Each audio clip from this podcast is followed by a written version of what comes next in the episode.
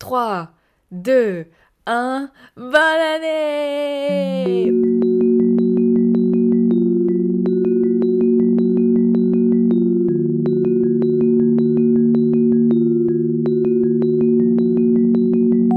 Alors voilà, tout d'abord, euh, passons par les bases. Bonne année à tous et à toutes. Je suis ravie de commencer cette nouvelle année. 2024, je pense, ça peut être pas mal. Je le sens pas trop mal. Je te souhaite évidemment beaucoup de santé, beaucoup de bonheur, que tu accomplisses tous tes projets, que tu aies du succès, que tu rencontres du monde, que tu voyages, que, que tu sois rempli d'amour, que tu aies plein d'amour à donner et plein d'amour à recevoir. Et, euh, et j'espère que 2024 t'apportera tout ce que tu souhaites. Ceci étant dit, aujourd'hui on va parler du fait que ton corps te parle constamment. Et je vais te raconter un petit peu les différentes histoires euh, quand mon corps m'a parlé et que je ne l'ai absolument pas écouté. Et j'aurais franchement mieux fait de l'écouter. Enfin, en tout cas, je ne l'ai pas écouté à temps. Je fais un petit disclaimer avant. Attention, je ne suis pas médecin, je ne fais que partager mon vécu.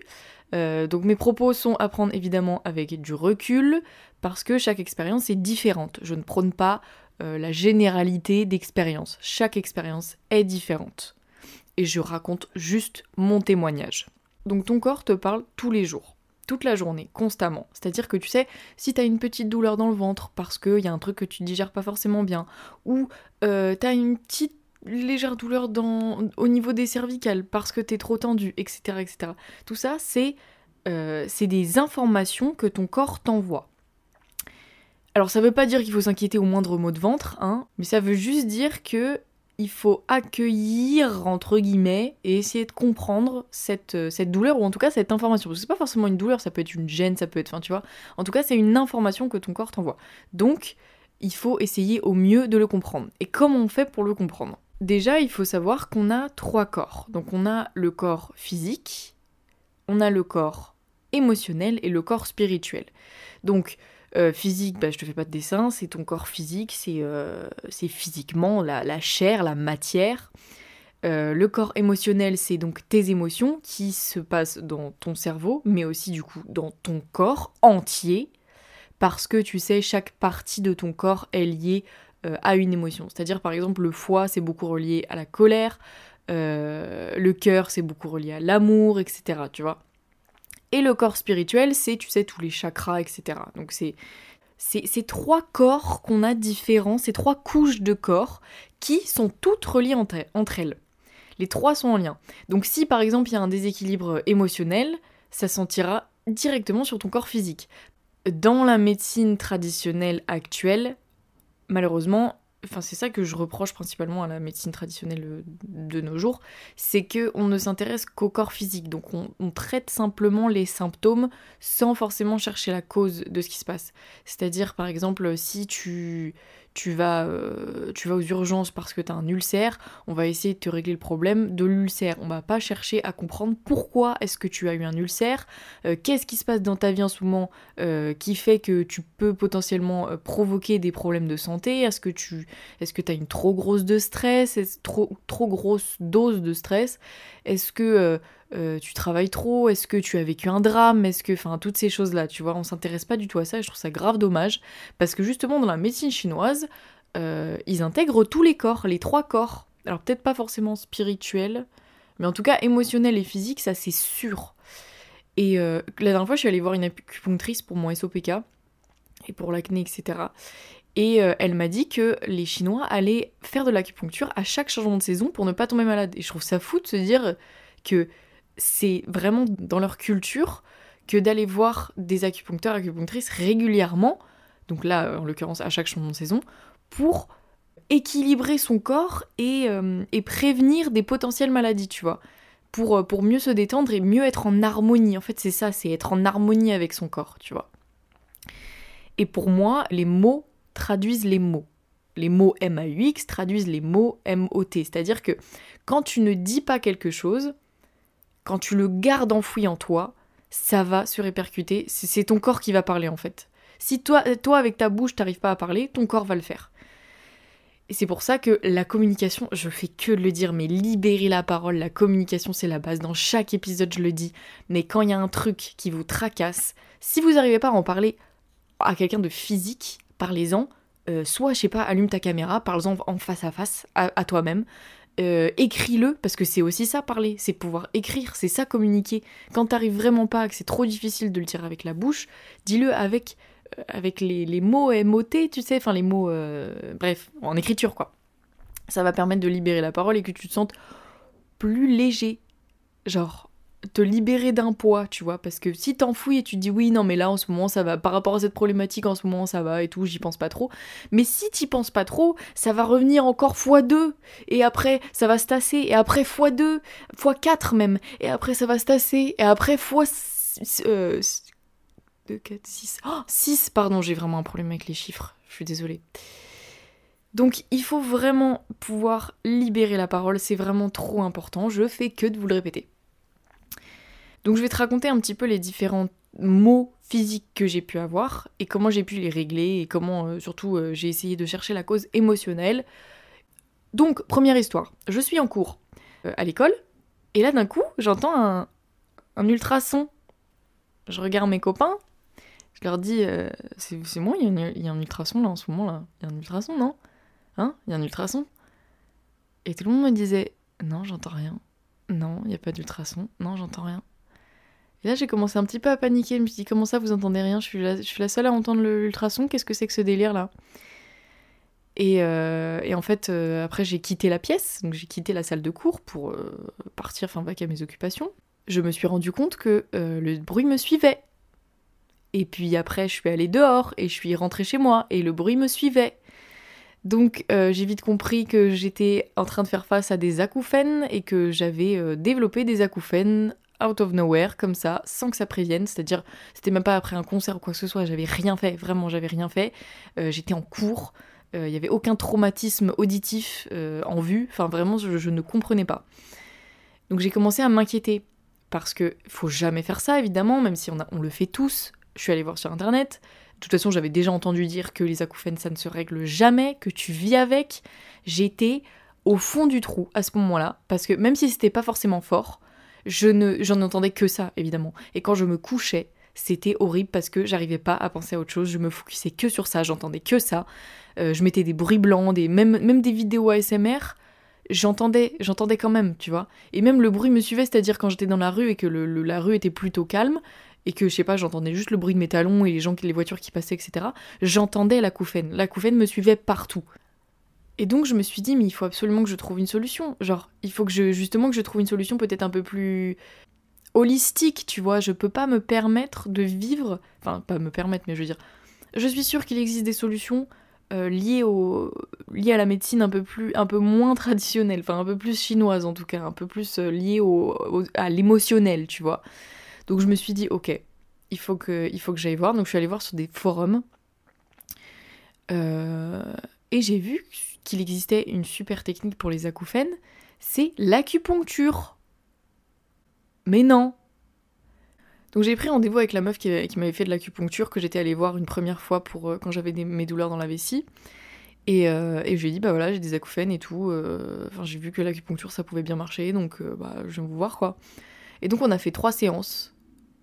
Ça, ça a été un peu crescendo dans le sens où la première séance, je voyais pas de différence. La deuxième séance, je me ah, c'est un petit peu diminué, mais pas tant que ça. Et à partir de la troisième séance, genre, une fois que j'ai fait la troisième séance, peut-être après, au bout de deux semaines, une ou deux semaines, euh, ça, ça, avait drastiquement baissé. Genre, je, j'entendais plus mes acouphènes, j'étais presque libérée. Et là, aujourd'hui, j'ai plus tout. Je touche du bois. Je touche du bois, de la peau de singe.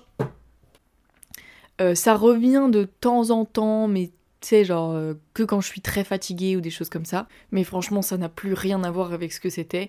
Et euh, je remercie la médecine chinoise de pouvoir euh, régler des problèmes qu'on pense incurables. Après, ça dépend. Encore une fois, je, parle de mon expérience personnelle. Il, il existe plein de sortes d'acouphènes différents et ça peut être des acouphènes qui peuvent être aussi liés à un problème de mâchoire ou des choses comme ça, tu vois. Genre, là, c'était juste vraiment purement auditif, tu vois. Et donc je me suis renseignée forcément sur les acouphènes, qu'est-ce que ça veut dire émotionnellement, spirituellement, tout ça? C'est souvent lié, c'est tout simple, hein, c'est souvent lié à quelque chose que tu ne veux pas entendre, évidemment, vu que c'est les oreilles. Donc euh, si t'entends un sifflement, c'est que voilà, c'est quelque chose que tu ne souhaites pas entendre ou que tu ne veux pas entendre. Et donc, je suis allée voir sur un site qui est super. Je te mettrai le, lien si tu veux en barre d'infos. Enfin, pas en barre d'infos, mais en description. Sur euh, un peu justement les différentes euh, causes émotionnelles des différents problèmes de santé que tu peux avoir. Donc dans ce site, il est dit que l'acouphène apparaît souvent à la suite d'un choc émotionnel, une situation ayant provoqué un stress en résonance à un événement du passé non réglé. C'était lié forcément à un moment de ma vie où euh, j'étais un peu du père, euh, je veux dire euh, amicalement en tout cas. Et bref, je vais pas rentrer dans les détails, mais oui, c'était c'était un moment de ma vie où je savais plus trop où j'en étais amicalement quoi. En tout cas, si tu souffres d'acouphènes ou que euh, quelqu'un de ton entourage a de des acouphènes, ou enfin bref, peu importe, sache que ça se guérit. Ça se guérit. On ne vit pas avec toute sa vie. Si c'est s'il y a un problème d'acouphènes, tu peux le régler d'une manière ou d'une autre, tu vois. Donc évidemment, il existe plein de sortes d'acouphènes, donc parfois c'est le diagnostic, enfin pas le diagnostic, mais je veux dire euh, euh, la guérison prend beaucoup plus de temps. Mais en tout cas, si tu as de simples acouphènes, l'acupuncture, je te jure, ça marche super bien pour ma part en tout cas.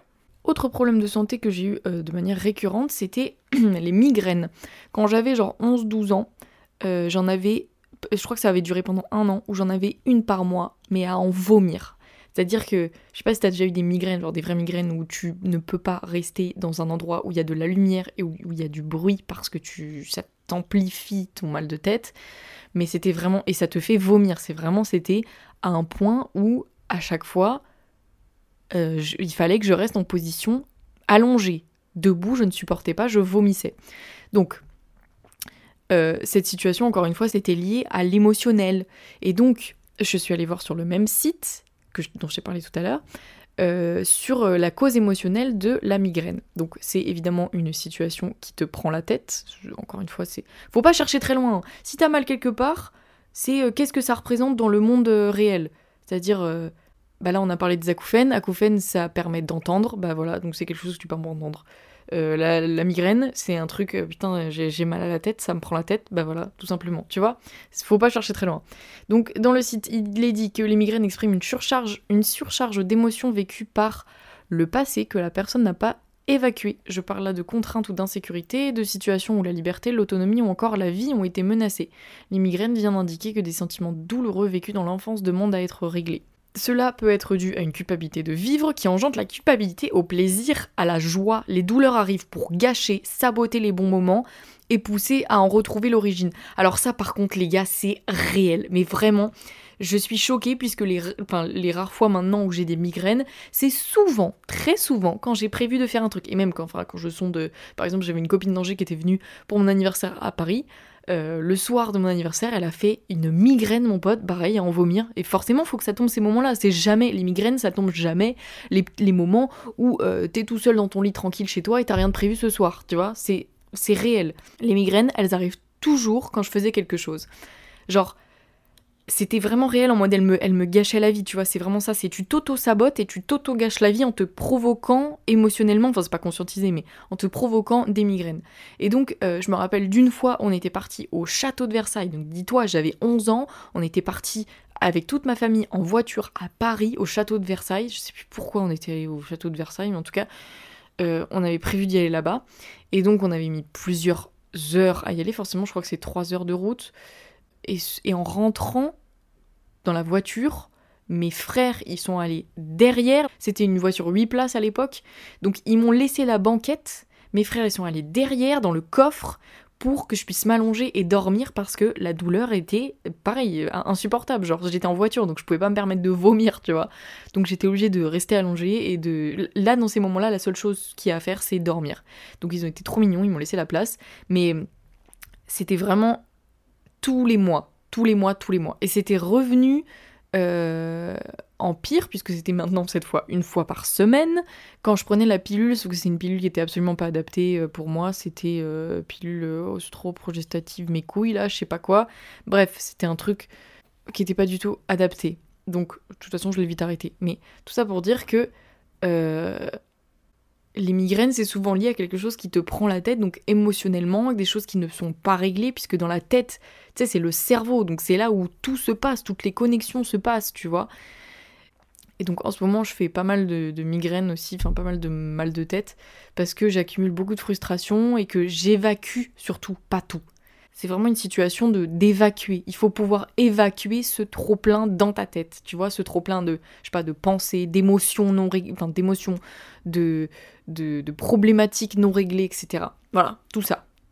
Tout ça fait que, pareil, on n'est pas migraineux à vie. Si on cherche la cause, euh, on va pouvoir le régler, tu vois. Une autre douleur que j'ai eue incessante, c'était dans la vessie. Mais ça, on en avait déjà parlé dans mon épisode La pilule, c'est de la merde. Sur euh, mes douleurs de vessie qui m'ont absolument gâché, ruiné la vie à ce moment-là. En plus, c'était l'été, tu sais, la saison estivale, super, tout le monde est content, tout le monde est bien, on part en vacances, etc. Euh, bah moi, je faisais semblant de les bien. Et donc, sur ce même, encore une fois, sur le même site, la vessie, elle est reliée à quoi? La vessie, c'est une poche qui a pour fonction de recevoir l'urine produite par les reins, de retenir et de l'éliminer. Un problème avec la vessie sera principalement en lien avec un problème de territoire. On peut se sentir envahi sur ce qui représente notre territoire, notre espace, qui a de l'importance pour nous, nos affaires personnelles. Un problème avec les vessies peut également être en lien avec la peur d'une personne ou quelque chose qui représente l'autorité.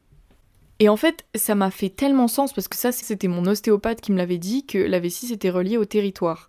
Et en fait, au début, je me disais, mais qui me raconte Du quoi territoire Quel territoire, ma sœur Et en fait, évidemment, les animaux, qu'est-ce qu'ils font pour marquer leur territoire? Ils pissent quand ils sont pas contents, quand il y a quelqu'un qui envahit leur, euh, leur espace, surtout pour les chats, tu vois. Les chats, c'est pas eux qui vivent avec toi, c'est toi qui vis avec eux. Genre, tu es chez eux. Et donc, quand, euh, je sais pas, par exemple, euh, il y a quelqu'un qui vient s'installer chez toi le temps de, je sais pas, quelques semaines, quelques mois, et que le chat, il en a ras le cul que tu sois dans son espace personnel, donc il va te pisser sur tes affaires, systématiquement, tous les jours, parce qu'il veut que tu partes, parce que c'est son territoire, c'est chez lui, donc tu dégages maintenant. Et encore une fois, à ce moment-là, quand j'avais des douleurs vraiment hyper euh, incessantes, je comprenais pas pourquoi c'était lié au territoire. Donc en l'occurrence, là, c'était quand même plutôt lié euh, à la pilule, mais il y avait quand même une cause émotionnelle, genre pourquoi j'ai des douleurs à la vessie précisément. Donc, euh, effectivement c'était lié au territoire. Et quand je suis allée chercher plus loin dans mon esprit en mode territoire, ok, ça fait référence à quoi Ça, ok, machin, j'ai tout de suite, très vite fait le rapprochement et le lien avec ma vie personnelle, tu vois. Donc il y a toujours un lien avec les émotions, enfin toujours, presque toujours un lien avec les émotions. Même quand tu te fais mal, tu sais, genre, euh, t'as un accident, c'est toujours pour t'apprendre quelque chose. Là, je parle pas de, mort, je parle pas de deuil, je parle vraiment de d'accidents, je sais pas, par exemple, un accident de vélo ou des choses comme ça, des, choses qui sont pas forcément très graves. Et même les choses graves, ça peut faire équivoque à une situation personnelle que tu vis dans ta vie en ce moment, tu vois. Je me rappelle du film Mon Roi avec Vincent Cassel et euh, comment elle s'appelle l'autre actrice? Oh non, je veux. Attends. Oui, c'est Emmanuel Berco. Génial, actrice géniale. Mais bref, et dans ce film-là, elle se fait les croiser au ski et euh, le, mon roi raconte l'histoire d'une relation méga toxique et euh, où le mec est hyper manipulateur et, giga malsain en fait. Ça raconte un peu l'histoire d'un pervers narcissique. Et donc, suite à ces ligaments croisés, elle avait rendez-vous avec une, enfin une médecin, bref, peu importe. Et cette médecin lui lit la cause émotionnelle des ligaments croisés. Enfin, en tout cas, des problèmes de genoux, des accidents de genoux, etc et elle lui dit c'est le je et le nous. ça c'est assez connu, mais le genou c'est je et nous. C'est quelque chose qui ne se plie, qui se plie que dans un sens. Tu vois, le genou, s'il se plie dans l'autre sens, c'est qu'il y a un truc qui est pas réglé. Tu vois ce que je veux dire? Peut-être que je vais loin. En vrai, il y, en a plein qui vont se dire mais elle est complètement tarée, c'est là, qu'est-ce qu'elle nous raconte?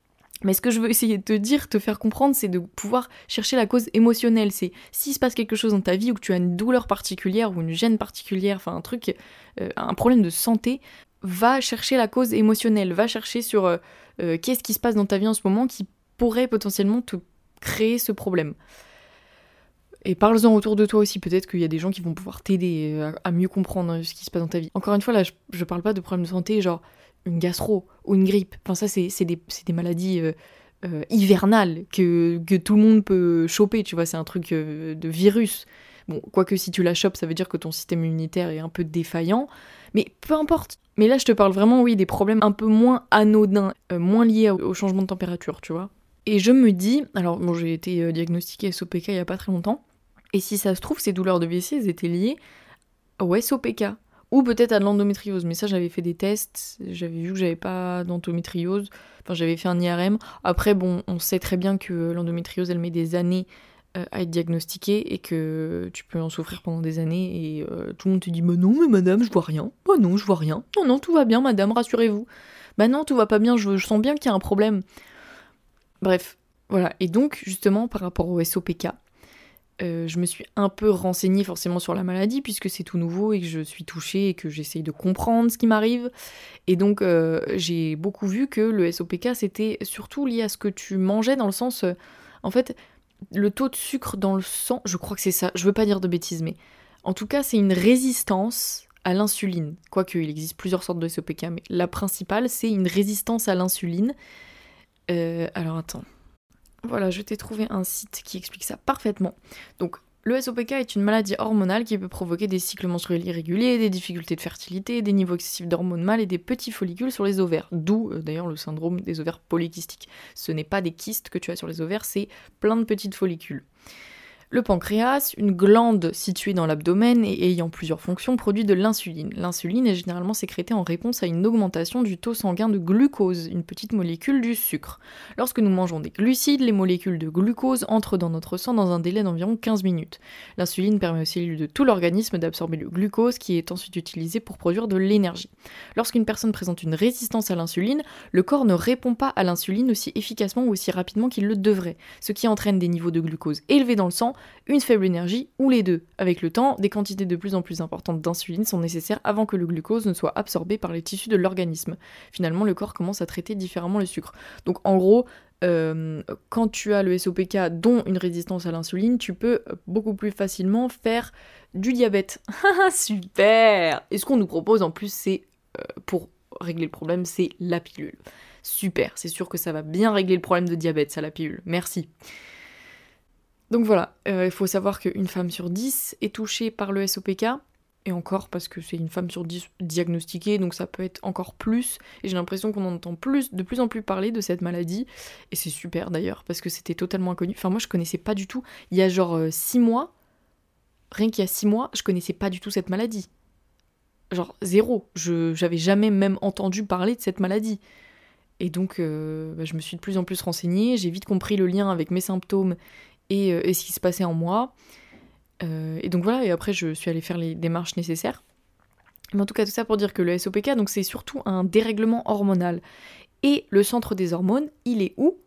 Dans le foie. Eh oui euh, le, foie, justement, c'est là où tu stockes la colère, là où toutes les toxines s'accumulent. En gros, c'est vraiment...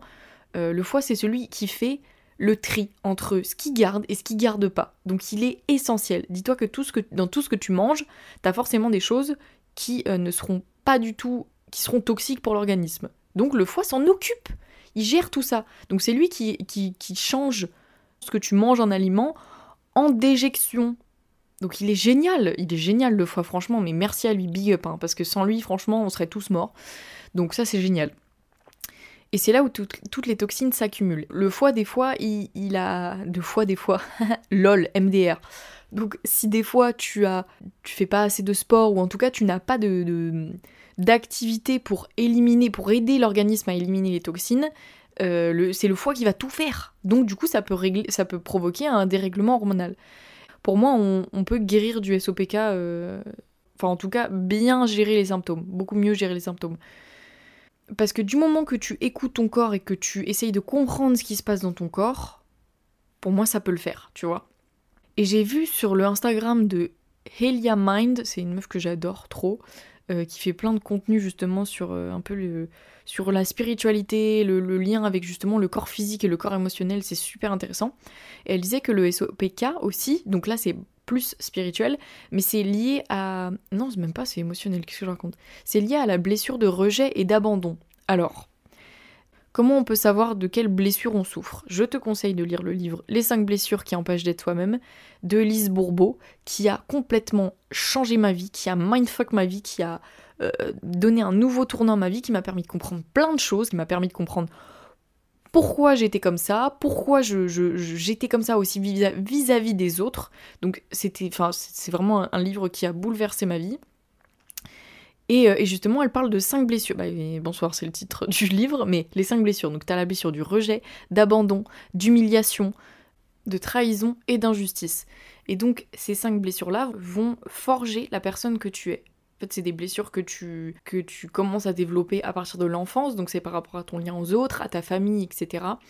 Et c'est enfin, surtout lié à la famille, donc au père et à la mère, la figure du père et la figure de la mère, euh, ce qui va créer euh, forcément des blessures. Et la blessure du rejet et de l'abandon, enfin la blessure du rejet c'est plus euh, tu t'es senti rejeté étant petit, donc tu vas rejeter les autres avant qu'ils ne te rejettent. Et l'abandon, c'est tu t'es senti abandonné étant petit, donc tu dis oui à tout et t'es un people pleaser, quoi. Euh, tu t'oses jamais dire vraiment ce que tu penses ou euh, t'es jamais en, contra tu, tu, contraries jamais les gens parce que t'as peur que, euh, que sinon ils t'abandonnent.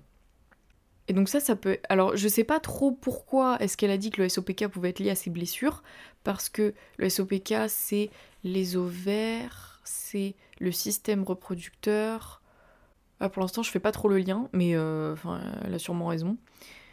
Et le truc aussi, c'est qu'on n'en sait tellement rien sur cette maladie que euh, même du coup émotionnellement, pour l'instant, les recherches sont pas du tout avancées, tu vois, vraiment pas. Donc pour l'instant, j'en sais rien du tout, euh, même émotionnellement et tout, je connais pas du tout euh, cette maladie. Enfin, que ce soit euh, même dans le corps physique, dans le corps.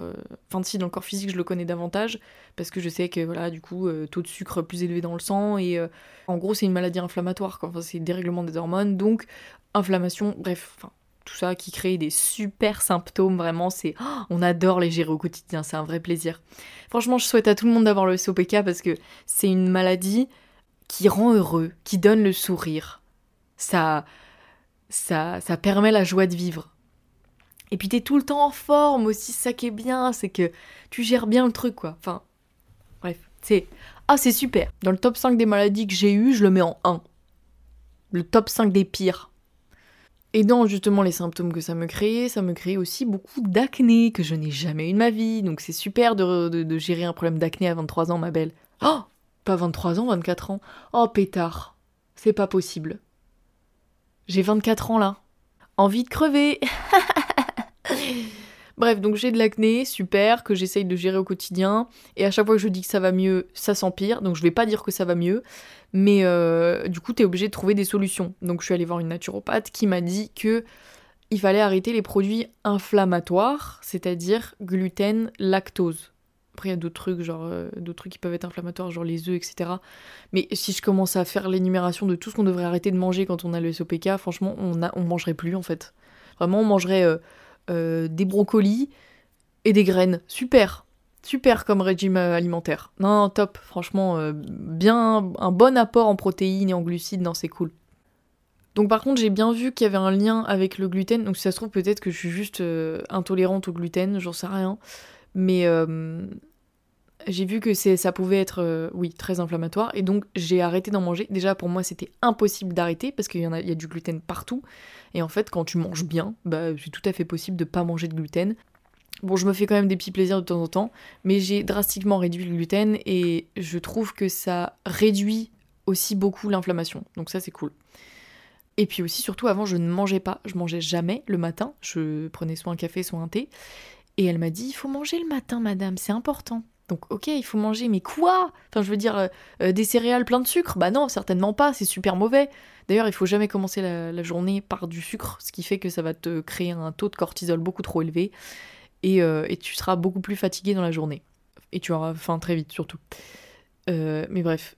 Donc elle m'a dit, non, ce que vous pouvez manger, c'est un avocat, en petit déj salé en tout cas un avocat, des œufs et puis euh, une tranche de jambon.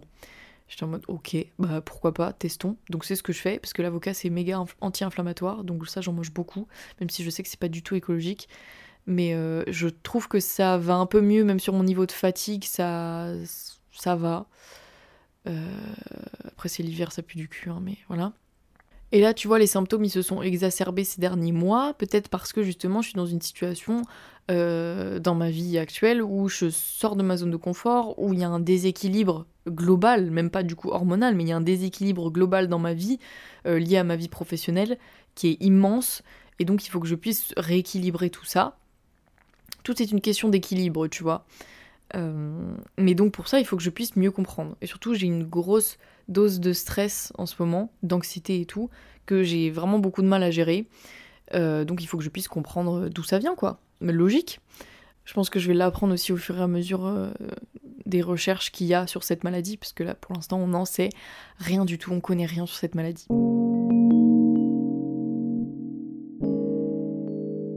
Sinon, moi, ce que je peux te conseiller justement sur comment essayer de mieux gérer sa vie euh, en termes de santé, tu vois, c'est évidemment faire une activité régulière. Je suis la première à pas le faire. Genre, je faisais beaucoup de yoga pendant un temps, mais là, je le fais plus du tout. Mais euh, justement, des, activités régulières, des activités physiques un peu plus douces, telles que le yoga ou le pilate ou la méditation, ou même la course ou l'escalade ou la boxe. Enfin, il faut que tu puisses trouver ce qui te fait du bien, tu vois. Et à partir du moment où tu trouveras ce qui te fait du bien, tu vas pouvoir euh, rééquilibrer tout ton mental, parce qu'on fait que de le répéter euh, pour votre santé, pratiquer une activité physique régulière, tu vois. Et donc ça permet d'éliminer les toxines, ça permet de se sentir moins fatigué, ça permet d'être plus détendu. Enfin, il y a plein de bienfaits au sport, et donc il faut juste que tu puisses trouver ton sport à toi, tu vois. Euh, et vraiment, même si c'est aller faire un tour de vélo une fois par jour, fais un tour de vélo une fois par jour. Genre si tu l'intègres dans ton quotidien, genre si tu vas au travail en vélo par exemple, bah voilà, t'as fait ton activité physique régulière et et t'es bien, du coup, t'es plus équilibré et, en meilleure forme. Euh, ce qui est important aussi, c'est de manger sain. C'est très important. Justement, depuis que j'ai eu le diagnostic, j'ai eu ce déclic de prendre davantage soin de moi en termes de, nourriture. Genre, j'ai pris en maturité en termes de nourriture, parce qu'il faut savoir qu'avant, je pouvais me nourrir seulement d'une baguette, tradition, et ça m'allait. Sauf que bah, maintenant, je peux plus manger de gluten, mais. Et ça m'allait totalement. Et je pense que c'est ça aussi qui a complètement déréglé. Euh, enfin, mon système immunitaire, il était mon système nerveux, même tout, enfin tout mon corps était complètement euh, euh, pas du tout d'apport de ce qu'il faut, tu vois, en termes de protéines, en termes de, fruits et légumes, etc. Enfin, c'était n'importe quoi. Donc ça, ouais, depuis que je suis allée voir la naturopathe et depuis que je me suis renseignée un peu sur euh, comment mieux gérer ces symptômes du SOPK, ça, j'ai vu que manger sainement, ça aide beaucoup. Enfin, manger sainement, du coup, anti-inflammatoire.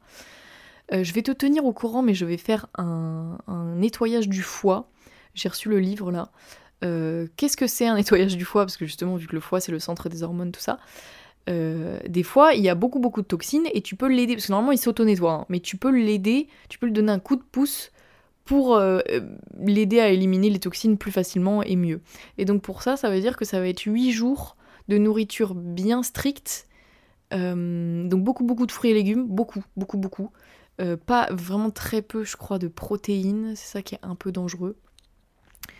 Mais euh, j'ai vu que justement par rapport au SOPK et à l'acné hormonal, il y a beaucoup de femmes qui avaient, euh, pour qui ça, ça, les avait aidées quoi. Donc, euh, donc je vais te tenir au courant. Mais voilà, globalement, qu'est-ce qu'il faut en retenir de cet épisode? C'est s'écouter, écouter son corps. Ton corps il a des choses à dire et si tu n'arrives pas à parler, ton corps le fera à ta place. Donc essaye de comprendre la cause quand tu as un problème de santé, essaye de comprendre la cause émotionnelle tout de suite Essaye de te dire, ok, qu'est-ce qui se passe dans ma vie en ce moment? Est-ce que j'ai vécu quelque chose euh, de marquant ou pas? Ou est-ce que c'est lié... Enfin, ça peut être lié à plein de choses. Mais écoute-toi, ma belle, vraiment. À partir du moment où on s'écoute, on vit mieux. On vit, on vit plus équilibré, tu vois. Moi-même, je suis pas du tout dans cette phase, je suis pas du tout équilibré en ce moment. Mais on va y arriver ensemble, comme d'hab. Ensemble, on grandit ensemble, on mûrit ensemble, ça va être on va finir par trouver une solution, dans tous les cas. Peu importe ce qui se passe dans ta vie, tu vas trouver une solution. Tout est temporaire. Et ça marche aussi pour les problèmes de santé. Tout est temporaire. Rien ne dure. Donc j'espère que ça te fait du bien d'entendre ça. Voilà pour cet épisode, j'espère qu'il t'aura plu et qu'il t'aura parlé. Et euh, encore une fois, n'hésite pas à venir euh, en discuter avec moi sur le compte de sur le compte Instagram Ça va aller ma soeur. Euh, les, mes DM sont grands ouverts. Encore une fois, je pourrais discuter avec toi avec grand plaisir. Et si l'épisode te plaît, j'aime pas trop faire ça parce que j'ai l'impression de mendier, mais je trouve que c'est important aussi pour soutenir euh, ce, que, les créateurs et les créatrices de contenu font. C'est euh, si cet épisode t'a plu, n'hésite pas à le noter justement, enfin pas noter l'épisode, mais noter le podcast en laissant 5 étoiles sur le podcast. Comme ça, ça me permet aussi euh, d'avoir un meilleur référencement et surtout de voir euh, votre soutien en, réel, quoi, en physique, parce que sur les plateformes de podcast, euh, on peut pas échanger, quoi, c'est pas un réseau social. Donc voilà, merci d'avance. Merci d'avoir écouté cet épisode. Je t'embrasse très fort. Hein. Encore une fois, bonne année, parce que on va d'être ça, on va d'être ça cette année. Ouais, je le sens bien, on va d'être ça. Allez, bisous. Je t'embrasse, ma belle. Belle journée à toi. Ciao, ciao, ciao, ciao, ciao, ciao, ciao.